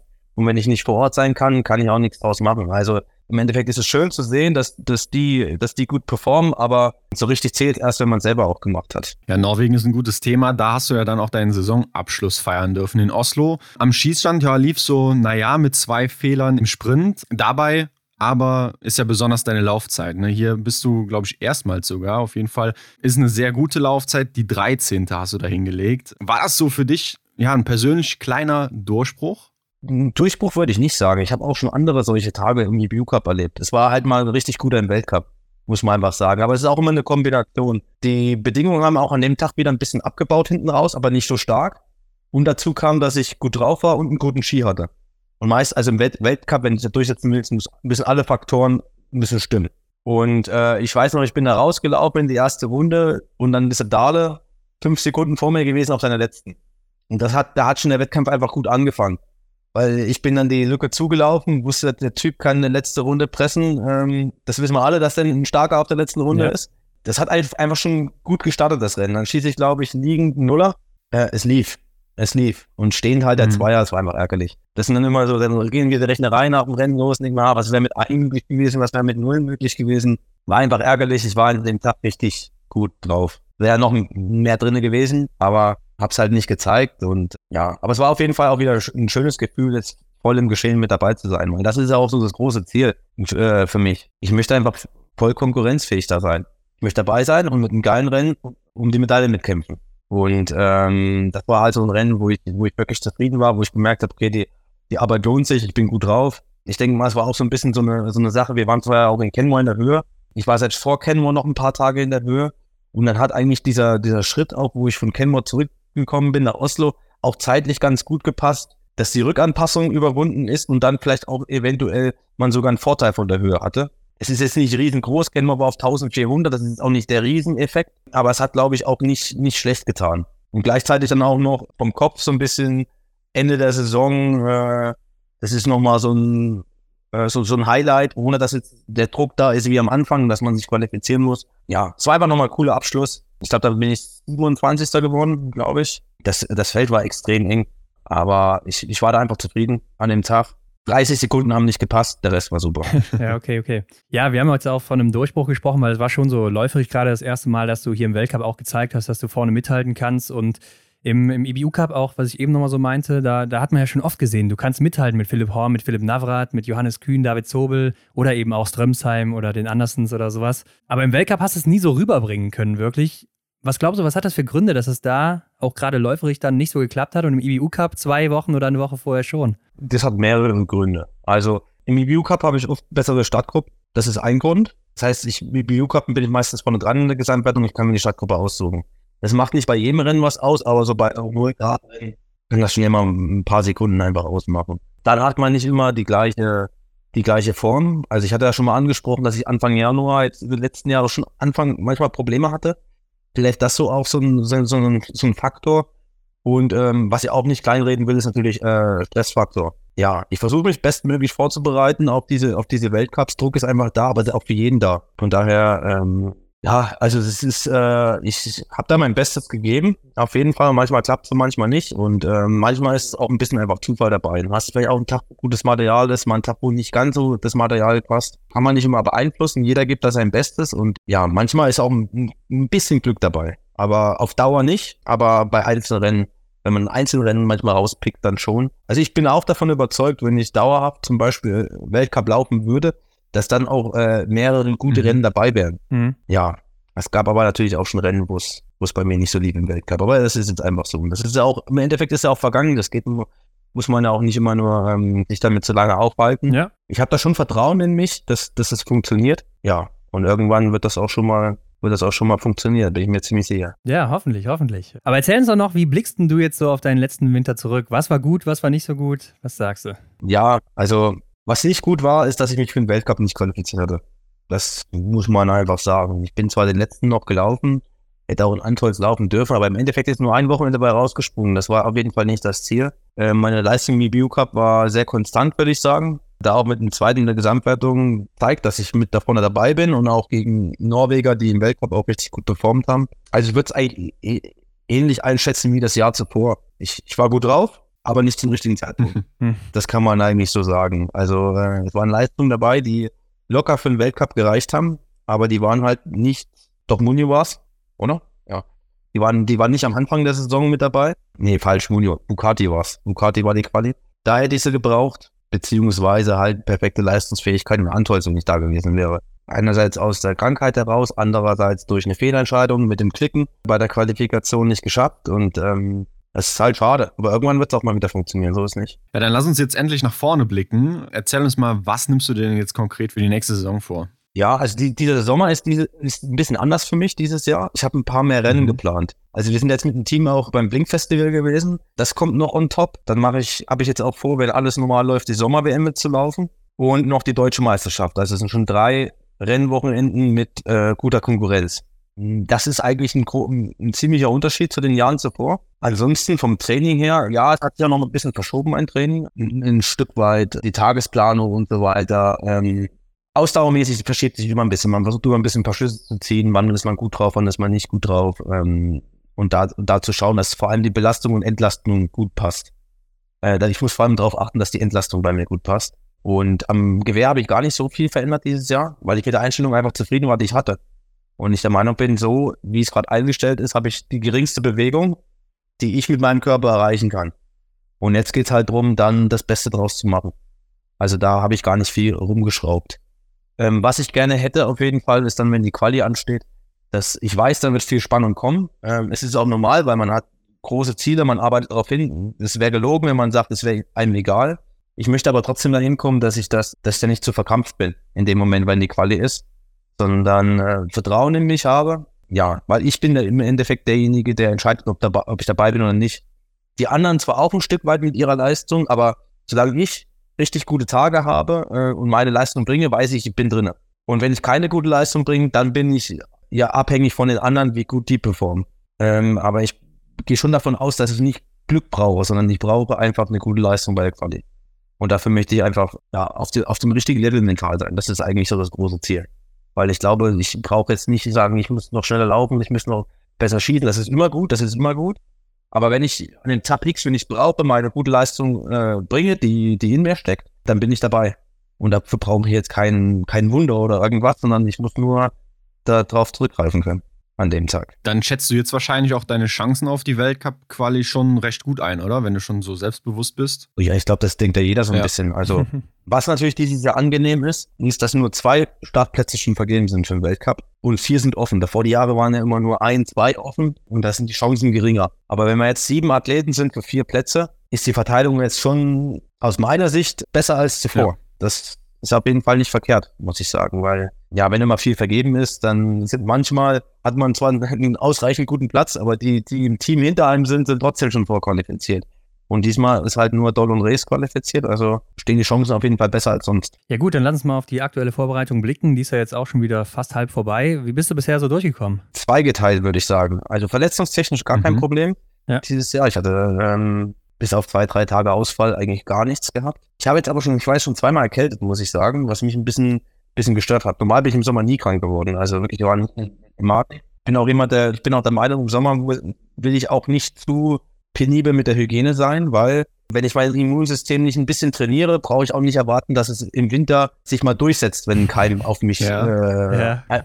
also wenn ich den, dem gegenüberstehe. Ja. Also ich möchte auch ein bisschen, dass mein Immunsystem ein bisschen bisschen äh, noch weiß, wie es funktioniert, Keime abzuwehren. Will dann aber natürlich, wenn es dann, sagen wir mal, Richtung Winter geht, wenn es wichtig ist, natürlich dann auch vermehrt darauf achten, dass ich dann in, zu dem Zeitpunkt Kontakte vermeide. Aber ich möchte das auf keinen Fall über das ganze Jahr machen, weil das ist erstens psychisch belastend und ich glaube auch auf Dauer nicht die richtige Lösung. Mhm. Nichtsdestotrotz hat es mich jetzt schon gewurmt. Also einmal hatte ich so fünf Tage Schnupfen und dann war ich jetzt vor Norwegen zwei Wochen lang, hatte ich Husten gehabt. War nicht schlimm, ging aber nicht weg. Ich habe schon mehreren jetzt auch gehört, von mehreren Sportlern, die jetzt hatten.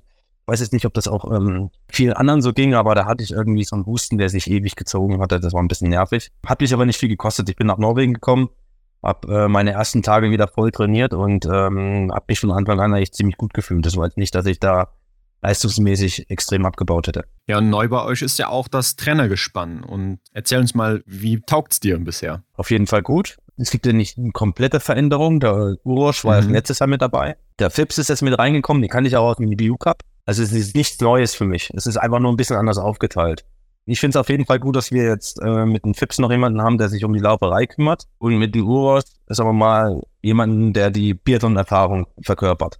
Und ich glaube, dass es eine ganz gute Kombination ist. Marc ist jetzt raus. Es gab bei Marc auch sehr viele gute Seiten, muss man sagen, wo auch viel funktioniert hat. Aber es ist manchmal auch keine neue, neue äh, Trainerzusammenstellung auch einen neuen äh, frischen Wind reinbringen. Das werden wir dann im Winter sehen, was, was bei rauskommt.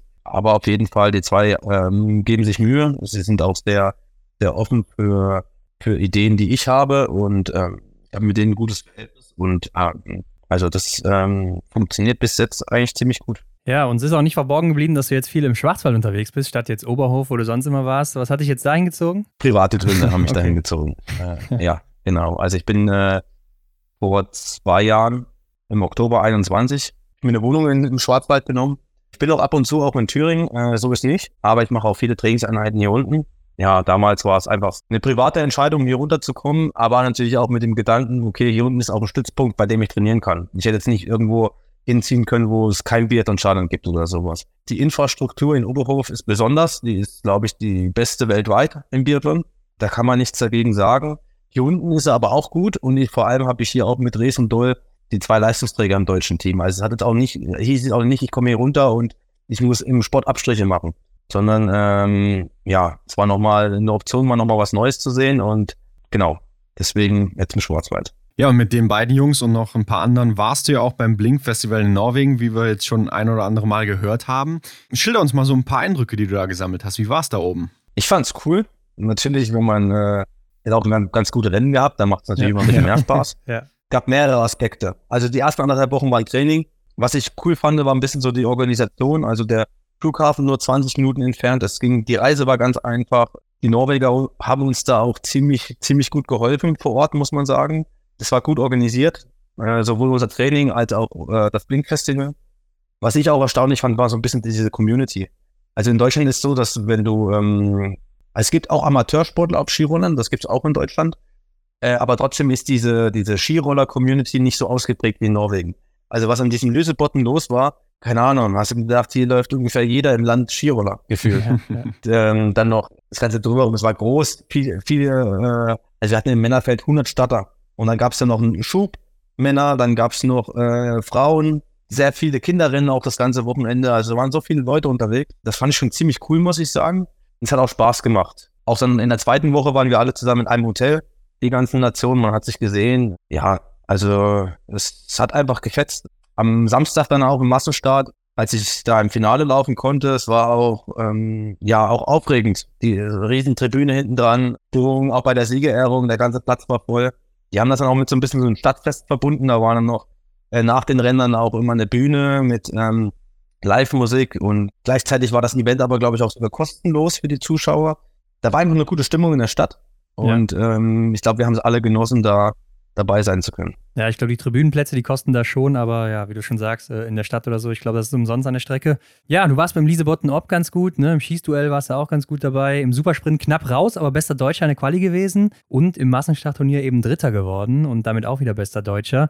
Was bedeuten denn jetzt so diese Ergebnisse für dich? Die heißen nichts für den Winter, ja. aber sie zeigen, dass ich gut drauf bin und für mich auch schön, es war einfach auch cool, ich habe Spaß gehabt, muss ich sagen. also äh, ich nehme das gerne mit man kann sich klar immer da, da sagen, okay, es, es, zählt nichts und so weiter.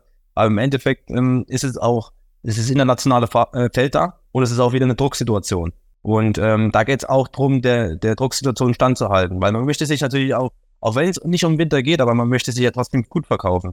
Wäre auch nicht cool, wenn wir Deutschen da anreisen und ähm, von allen Norwegern geschlagen werden und gar keinen, gar keinen, gar keinen Stich sehen.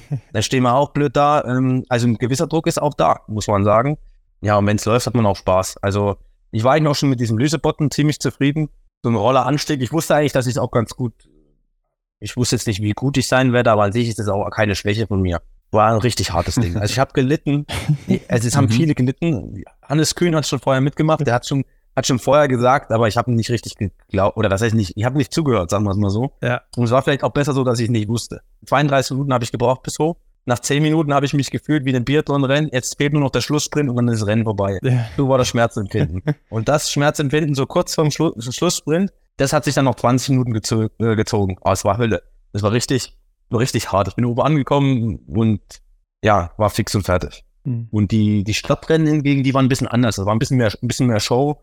Die sind auch hart, vor allem dieser Samstag mit dreimal Vollgas. Ich habe ja vor allem auch am Samstag in diesem Massenstart, ähm, gab es ja erst das Viertelfinale, das Halbfinale und das Finale. Viertelfinale und Halbfinale habe ich auch nicht ganz so gut geschossen gehabt. Das heißt, es war auch immer auf der Kippe, ob ich in die nächste Runde weiterkomme und musste jedes Rennen all out gehen. Also ich konnte mich nicht auf der letzten Runde schonen und konnte sagen, okay, ich bin vorne, ich schaff's locker in die, in die Top 7, die sich für die nächste Runde qualifizieren, sondern ich musste alles raushauen, was ich hatte. Und dann war der Tag auch einfach, das waren drei Rennen. Zwar nicht, zwar nicht lang, aber halt das erste acht Minuten Vollgas, das zweite acht Minuten Vollgas und 14 Minuten Vollgas. Die Summe der drei Rennen ist nicht, ist nicht lang, aber wenn du dreimal voll an die Grenzen gehst, es zerrt einfach. Ja. Das war schon, war schon auch ein, ein hartes Ding. Also es, es war cool. Es war natürlich auch, das Event war auch von vielen Fehlern geprägt. Mhm. Ähm, es lag aber auch ein bisschen daran, dass die, der Wind ziemlich schwierig Mhm. war. Vor allem in der Supersprint, beim Supersprint-Quali an dem Tag, da hat es sehr gewindet. Also selbst auch bei dem Shootout, es war nicht ganz einfach, muss ich sagen. Ja, war ein bisschen speziell, die Situation mit dem Skistart. Bin auf jeden Fall froh, dass die Norweger euch nicht geschlagen haben dann da oben. Ja, also es war, es hat auf jeden Fall Spaß gemacht. Aber man merkt halt auch vor allem bei diesen Stadtrennen, bei diesen kurzen Dingen, dass vor allem halt Jung auch richtig gut ist, weil die sind Ja. spritzig. Ja, also da auch am letzten Tag der, der Sörum, der gewinnt und der Hedegaard auf zwei, die haben auch schon ordentlich hingepresst, muss ich sagen. Also ich will jetzt nicht sagen, dass ich jetzt, ich konnte auch mit, mit äh, da um die besten Platzierungen mitkämpfen. Das geht dann nicht nur unter den Bekannten, Altbekannten aus dem Weltcup aus, sondern erstens haben die ja eh ein starkes B-Team, die Norweger. Und andererseits auf diesen kurzen, kurzen Distanzen, das ist nochmal eine spezielle Situation. Und auf einmal sind Leute da, die du hast, hast du vielleicht vorher noch gar nicht so auf dem Schirm gehabt. Und die Konkurrenz ist dann doch ganz schön groß. Ja, es war auch so unser Auffassen, was wir so dachten über das Blink Festival. Da will sich einfach jeder Norweger irgendwie, auch wenn es nur drei, vier Sekunden sind, irgendwie mal zeigen. Ne? Ja, was heißt zeigen? Das ist, die haben ja auch einen eigenen Anspruch. Die Mhm. machen das jetzt nicht nur gesehen, um gesehen zu werden, sondern auch einfach, weil sie Lust drauf haben, gut zu sein.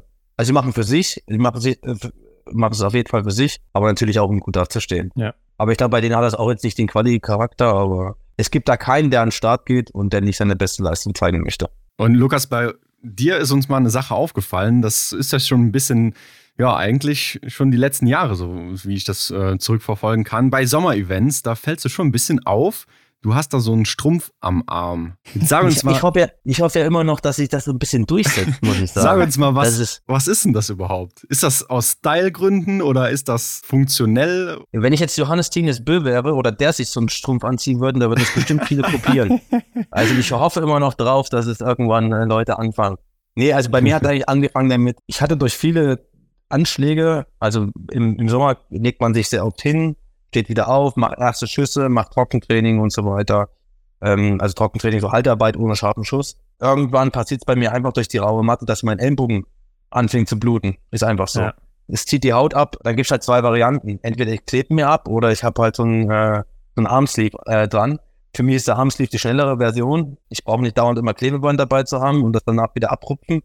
Äh, zieht mir wahrscheinlich dann auch jedes Mal wieder ein paar Haare ab. Mhm. Ja, und mittlerweile, ich weiß jetzt nicht, sprechen mich auch viele drauf an. Ich finde es eigentlich witz, witzig mittlerweile, dass das so oft drum geht. Und äh, deswegen finde ich, am Anfang ist es auf jeden Fall ein Grund gewesen, aus, ja, wegen meines Ellenbogen, das zu machen. Mittlerweile hat's was, muss ich sagen. Und vielleicht kommt der ein oder andere auch noch auf die Idee. Ja, wer weiß, vielleicht bist du ein ganz früher Trendsetter und alle ziehen jetzt nach. Ähm, aber du hast jetzt eben schon gesagt, dass du als einziger Athlet aus dem A-Kader oder- oder A-Kader 1A äh, bei der Sommer-WM in der Slowakei mit dabei sein wirst. Wie kommt es denn dazu? Also das war vorgesehen, dass ein B-Team dort läuft. Ja. Ich bin letztes Jahr das erste Mal in Ruhpolding gelaufen. Und ich fand es ein geiles Event mit viel Niveau. Und ich möchte einfach noch ein paar, hat er einfach für mich entschieden, ich möchte diesen Sommer noch ein paar mehr internationale Rennen laufen. Ja. Mhm. Und vor allem Skirollerrennen. Ich könnte ja jetzt auch hier irgendwo in Deutschland Rennen laufen. Da gibt es nicht ganz so viele Skirollerrennen. Ich könnte aber auch zum Beispiel Bergläufe machen oder was anderes. Aber ich möchte vor allem diese Biathlon-Rennen machen. Am Skistand gefordert sein, auf dem Skiroller gefordert sein. Es ist zwar mit der Anreise jetzt ein bisschen, bisschen Aufwand, aber da direkt danach noch in Ruhpolding Trainingslager ist und auch die Sommer, äh, die Sommer-Deutsche Meisterschaft, äh, verbinde ich das alles. Also für mich ist es Fahrtaufwand nur zusätzlich von Ruhpolding bis nach äh, Osseblier. Das sind zwar von dort aus auch nochmal sieben Stunden, aber ähm, ich habe für mich entschieden, ich fand das Event letztes Jahr cool, ich hatte Spaß dran, ich würde gerne nochmal laufen und ähm, ja, vor allem auch mit den Rennen nochmal zusätzliche Erfahrungen sammeln. Ja, ich finde es auch ganz cool, dass das vernünftige, also was heißt vernünftige Rennen, aber halt wie die auch im Weltcup sind. Ne? Also nicht diese kurzen Show-Events, sondern wirklich äh, normale ja. Rundenlängen und so weiter. Okay, wir haben zum Abschluss jetzt noch eine Rubrik, die ist ja neu sogar. Die führen wir jetzt mit dir so ein. Ja. Oder Neujahr, weil die baut so ein bisschen auf eine alte Rubrik auf. Und zwar stell dir vor, du kannst jetzt den besten Biathleten der Welt zusammenstellen. Das haben wir schon mal mit dir gemacht. Aber diesmal geben wir die Kategorien vor. Ne? Du kannst jetzt wählen, wen du willst, Mann, Frau, aktiv oder inaktiv. Aber wen würdest du denn jetzt zum Beispiel im Liegenschießen wählen? Liegenschießen. Erik Lesser in der Staffel. Ja.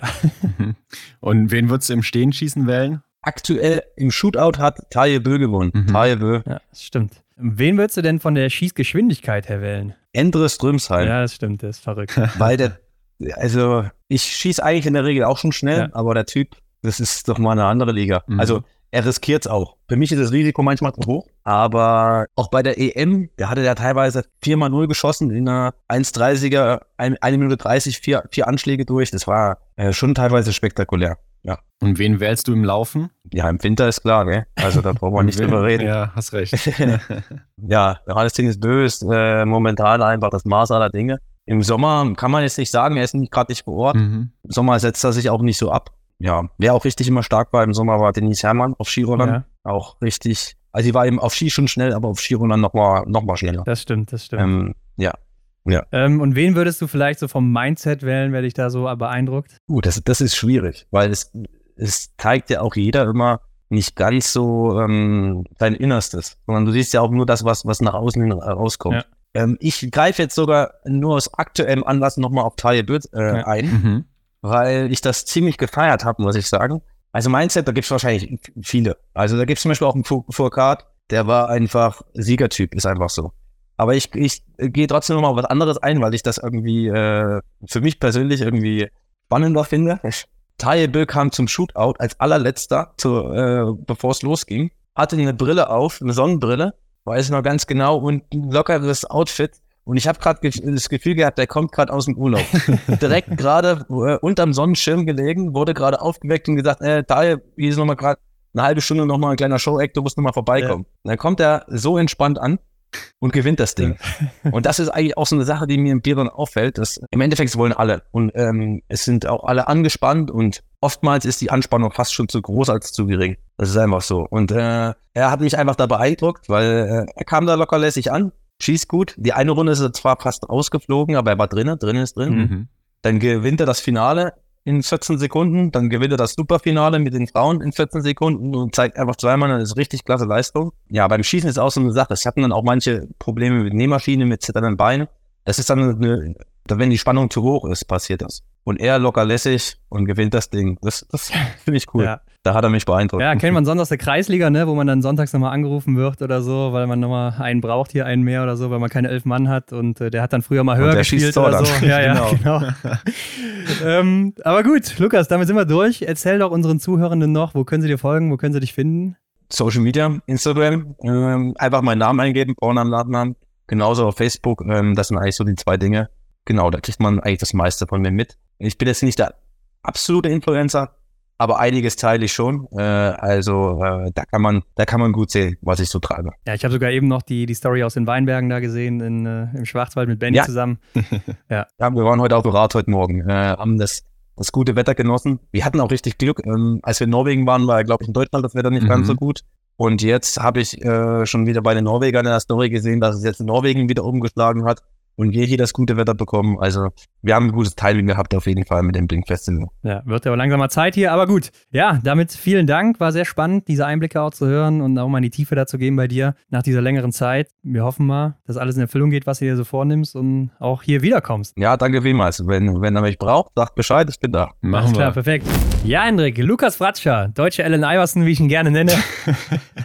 like, wer ihn noch kennt oder googelt, wer es vielleicht nicht kennt. Da wird schnell klar, warum ich das sage. Ja, die Socke am Arm, ne? Was ja. es damit auf sich? Jetzt sind wir ein bisschen schlauer. Ob es ein Trend wird, vielleicht sind wir Anfang des Winters schlauer, wenn wir den Sommer hinter uns haben. Mal schauen. Ja, ist ja jetzt auch schon ein paar Jahre damit dabei. Aber er zieht's durch und ich denke, klar, der, der Grund, der macht schon Sinn, den er da angeführt hat. Also ist sicher auch einfacher, als das immer abzukleben. Aber mir ist da noch eine Frage eingefallen im Nachgang. Wenn man ja im Liegenanschlag schießt, dann stützt man sich auch mit dem anderen Ellbogen ab. Also warum hat er den nur auf einer Seite? Vielleicht ist der, liegt er nicht so spitz auf oder so, also ja. ich weiß es nicht. Aber gut, müssen wir dann vielleicht beim nächsten Mal nochmal fragen, wie das damit aussieht mit dem anderen Ellbogen. Aber ja, Hendrik, wenn die Quali für ihn gut läuft oder wenn er einen guten Tag erwischt, dann sagt er, ist er dabei. Also sehr selbstbewusste Aussage hier an der Stelle. Ja, war definitiv eine Ansage von ihm. Finde ich aber auch gut. Ne? Er kann sich selber gut einschätzen und äh, klar, dann so eine selbstbewusste Aussage zu machen, das kommt gut an. Zumindest bei mir. Ja, klar, man hat es äh, bei einigen anderen schon mal gehört, so die sich ein bisschen zurückhalten damit, ne? Aber ich denke, im Endeffekt sagt jeder, wenn er einen guten Tag hat, ist er dabei ja. und ich, du musst ja auch von dir überzeugt sein, weil ansonsten klar. macht das, glaube ich, alles keinen Sinn. Und dann kannst du es auch komplett sein lassen. Aber ja, das wird mal wieder ein Kampf dieses Jahr bei den Männern. Also das verfolgt uns ja jetzt schon, ja, drei, vier Jahre, oder? Seitdem das so wirklich, wirklich eng da oben ist, ja. um die, die Weltcup-Quali-Plätze. Weil vorher war das ja schon meistens immer relativ eindeutig und die Lücke, die ist ja, klein geworden und die können auch alle im Weltcup oben mit angreifen mittlerweile. Ja, und die Chance in den Weltcup zu kommen war ja fast noch nie so groß wie dieses Mal, ne? denn es sind jetzt mehr Plätze frei, es sind weniger schon festgesetzt. Also ja, ich glaube, das macht nochmal eine ganz andere Stimmung auf deinem Team auch. Ja, klar, jetzt haben wir natürlich nur einen Benny Doll und einen Roman Rees mit dabei. Aber ich frage mich halt auch, was, was ist denn mit den Leistungen von einem Justus Strelo in der letzten Saison oder einem David Zobel, der mal Dritter war, oder mhm. äh, ein Johannes Kühn, der auch schon mal einen Weltcup gewonnen hat oder ein Philipp Navrat, der hinten raus ja richtig stark war, gerade läuferig ja unglaublich ja. stark. Haben die vielleicht dann trotzdem einen kleinen Vorteil gegenüber den anderen, auch wenn es dann in der Quali nicht ganz so gut läuft? Da bin ich mal gespannt, wie das dann entschieden wird. Ja, zum Glück sind wir keine Trainer, ne? Also das müssen wir nicht entscheiden. Aber ja, wenn du mich so fragst, dann könnte ich mir auch vorstellen, das würde bei mir auch trotzdem im Hinterkopf sein und ja, wahrscheinlich zu der einen oder anderen Entscheidung dann auch führen. Ähm, man muss natürlich gucken, also wenn der einer dann komplett reinkackt in der Vorbereitung, in der Quali, ja, dann muss man einfach sagen, dann kann man das nicht machen. Aber wenn das sehr, sehr eng ist, dann kann man vielleicht sagen, okay, aus dem und dem Grund ziehe ich ihn dann vielleicht doch nochmal vor. Mhm. Das muss man dann sehen, wie das entschieden wird. Schreibt uns auch gerne mal Feedback jetzt, Leute, zu der Folge oder wie euch vielleicht auch die neue Rubrik gefällt. Ja, wir haben überlegt, das jetzt vielleicht auch jedes Mal einzuführen, dass wir dann nochmal hören, so, wen findest du denn gerade besonders gut irgendwie im Liegendanschlag oder im Stehendanschlag? Oder ist es vielleicht immer noch Martin Foucault oder Ole Einer Björnal, den du da gut findest? Ja, damit das Ganze ein bisschen konkreter wird. Und dann kann man die Aussagen ja auch vielleicht mal miteinander vergleichen oder irgendwas anderes noch draus basteln. Genau, genau. Ansonsten findet ihr aber alle Hinweise zu Lukas und natürlich zu uns wie immer in den Show Notes. Wir sind dann in der nächsten Woche wieder zurück mit den Ergebnissen vom City Biathlon und sicherlich auch einem neuen Gast, einer neuen Gästin. Lasst euch überraschen. Abonniert uns natürlich auch bei Spotify, iTunes, wo auch immer ihr es hört. Bewertet uns da mit 5 Sternen, teilt es mit all euren Freunden und abonniert auch die Glocke oder wie auch immer man das nennt. Also, macht's gut. Wir sind dann wieder zurück in der nächsten Woche. Genießt die Rückkehr des Sommers und ja, haut rein. Ciao. Bis dann. Ciao. Das war die Extra-Runde mit Ron und Hendrik für diese Woche. Neue Folgen gibt es jeden Montag, überall, wo es Podcasts gibt.